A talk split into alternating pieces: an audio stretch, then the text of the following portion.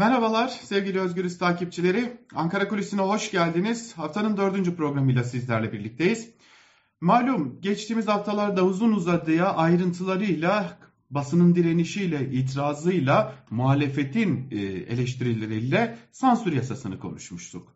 Ve en nihayetinde sansür yasasının Ekim ayına kadar bir biçimde genel kurula indirilmeyeceğini de yine ilk olarak Özgürüz Radyo'dan sizlere duyurmuştuk. AKP içerisinden yükselen bazı çatlak sesleri de özellikle Mahir Ünal iddialarını da yine buradan sizlerle paylaşmıştık.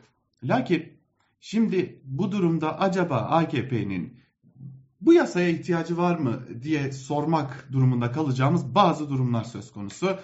E, malum sansür yasası olmadı yeni bir hamle deneyelim diye düşünmüş olacaklar. Zaten e, televizyon kanallarının YouTube'un e, başında bir rütük vardı. E, ardı ardına Halk TV'ye, Tele1'e, Fox TV'ye, KRT'ye e, ardı ardına yaptıkları haberler nedeniyle bakın altını çizerek söyleyelim.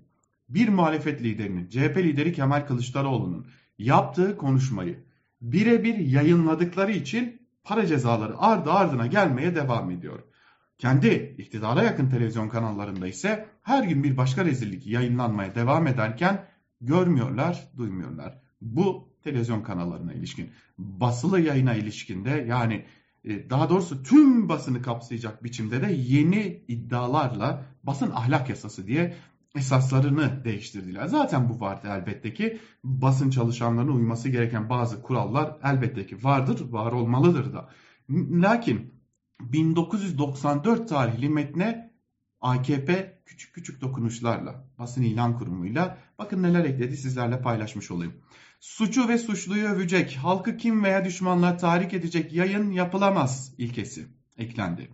Terörü özendirecek yayın yapılamaz ilkesi ise terör örgütleri bunların üyeleri ve olaylar hakkındaki bilgi ve görsellere bu örgütleri meşru gösterecek şekilde yer verilemez diye nitelendirildi. Geldik döndük dolaştık AKP'nin bir dezenformasyonla mücadele iddiasıyla getirdiği sansür yasasının Meclis Genel Kurulu'na indirilmediğini gördük. Fakat karşımıza bu defa bambaşka yollarla yine bir sansürü çıkarmayı başardı AKP iktidarı. Hatırlayacağız ilk o halin ilan edildiği dönemlerde Türkiye Büyük Millet Meclisi Genel Kurulu'na AKP bir kanun maddesi getirmeyi planlıyordu. O kanun maddesi belediyelere kayyum atamanın önünü açacaktı. Muhalefet itiraz etti, büyük tepkiler yükseldi ve AKP dedi ki tamam bunu getirmiyoruz tamam bu kanunu eleştirdiniz ben de sizin eleştirilerinizi haklı buldum meclis genel kuruluna getirmiyorum dedi. Ne yaptı biliyor musunuz?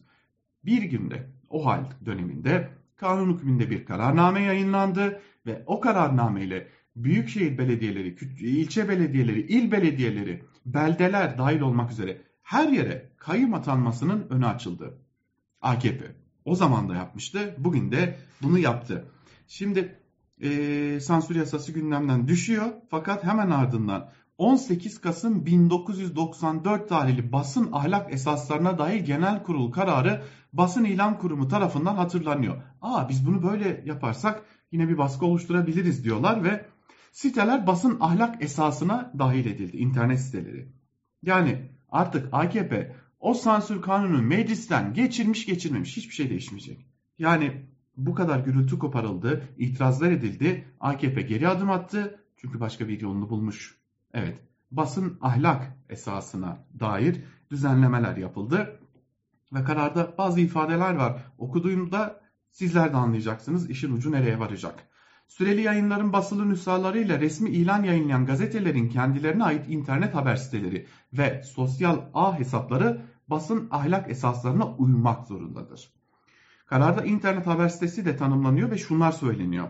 Resmi ilan yayınlayan gazetelerin ek gösterge hakkından yararlanmalarını sağlayan kendilerine ait haber siteleri. Sosyal ağlarda yine aynı şekilde tanımlanmış oluyor. Ve terör ve din istismarı genişletiliyor ve yine tabii ki sansür yasasında olduğu gibi ucu açık ifadelere yer veriliyor burada. Din istismar edilemez ilkesi yeni metinde şöyle geçiyor. Okumak istiyorum. Din ve dini duygular yahut dinen kutsal sayılan değerler istismar edilemez, kötüye kullanılamaz. Bu kanundan kim etkilenir acaba diye de düşünmek lazım. Yine başka ifadeler var, ucu açık ifadeler. Toplumun temeli olan aile yapısını bozmaya yönelik ve ailenin korunmasına aykırı yayın yapılamaz. ve Türk toplumunun ortak milli ve manevi değerlerini zayıflatmaya yönelik yayın yapılamaz. Yani televizyon kanallarına, basılı yayınlara, basılı yayınların internet sitelerine diyorlar ki LGBT artılarla ilgili yayın yapamazsınız. Bu bizim toplumumuzun temeline uymaz, aileye uymaz. Yaparsanız bunun cezası olur diyorlar. Ve işte bu ucu açık ifade bir yerde aslında oraya çıkmış oluyor. Ve başka bir önemli nokta daha. Eski metinde yer alan bir ibare vardı. Gazeteci kaynaklarının gizliliğini korur, kendisine verilen sırları ve kaynağını açıklayamaz vardı. Bu ifade de değiştirildi ve kaynağını açıklamaya zorlanamaz denildi.